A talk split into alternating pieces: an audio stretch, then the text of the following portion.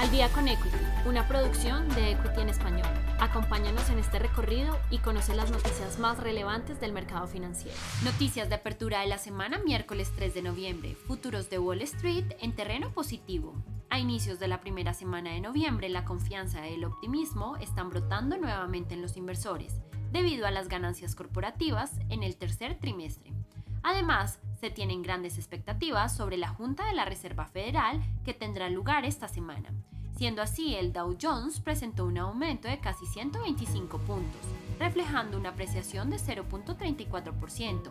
Además, el S&P 500 exhibió un crecimiento de 0.3% y el índice Nasdaq manifestó una ligera subida de 0.1%.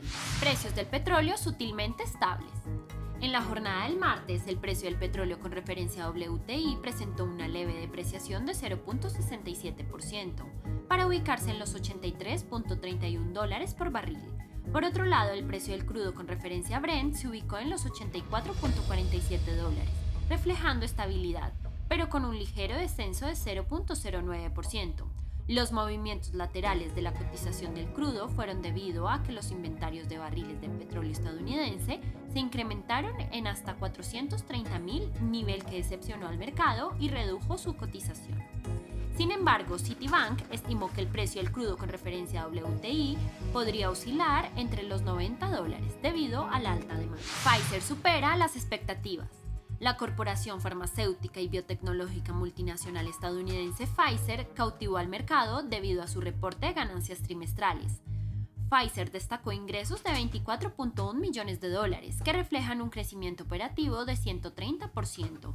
Siendo así, en lo que va del año la corporación continúa su racha ganadora. En consecuencia, el precio de las acciones de Pfizer en la jornada del martes se apreciaron en casi un 6%, impulsando las ganancias del S&P 500. Arista se galardona como empresa ganadora del S&P 500. La compañía estadounidense de redes informáticas Arista dedicada a la aceleración de las comunicaciones entre servidores de datos, sigue dominando el mercado con un crecimiento estable. La compañía ha reportado ingresos optimistas y hasta el momento han crecido un 36.5% anualmente en promedio. Además, la compañía superó las expectativas de ganancias de 11 millones de dólares, Siendo así, el precio de las acciones de Arista en la primera jornada del martes explotaron al alza en casi 21%.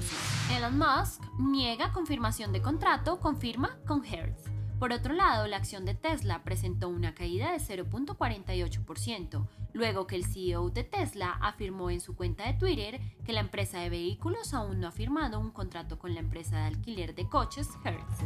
Además, el director ejecutivo de Hertz se aseguró que la empresa la semana pasada ha mantenido conversaciones con Tesla desde hace muchos meses sobre la compra de vehículos. Peso colombiano mantiene la pelea frente al greenback.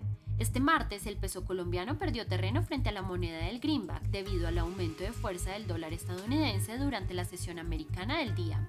El par dólar peso presentó apreciaciones de 1.05 revaluación que mantiene a la cotización del par exótico sobre los 3.797 pesos. ¿Qué esperar esta semana del mercado financiero? El miércoles 3 de noviembre se publicará el informe de empleabilidad estadounidense y el informe de servicios estadounidense. También se conocerá la decisión de tipo de interés de la Reserva Federal, seguido del discurso del presidente de la Fed.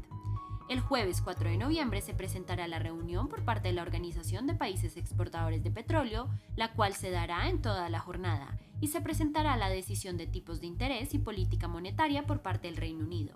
Finalmente, el viernes 5 se publicará el informe de nóminas no agrícolas de los Estados Unidos y el informe de cambio de tasas de empleo y tasa de desempleo de Canadá. Si te gustó este episodio, no olvides seguirnos, compartir con tu red y escucharnos todos los lunes y viernes de apertura y cierre del mercado financiero. Esto fue Al día con Equity. Nos escuchamos en el próximo episodio.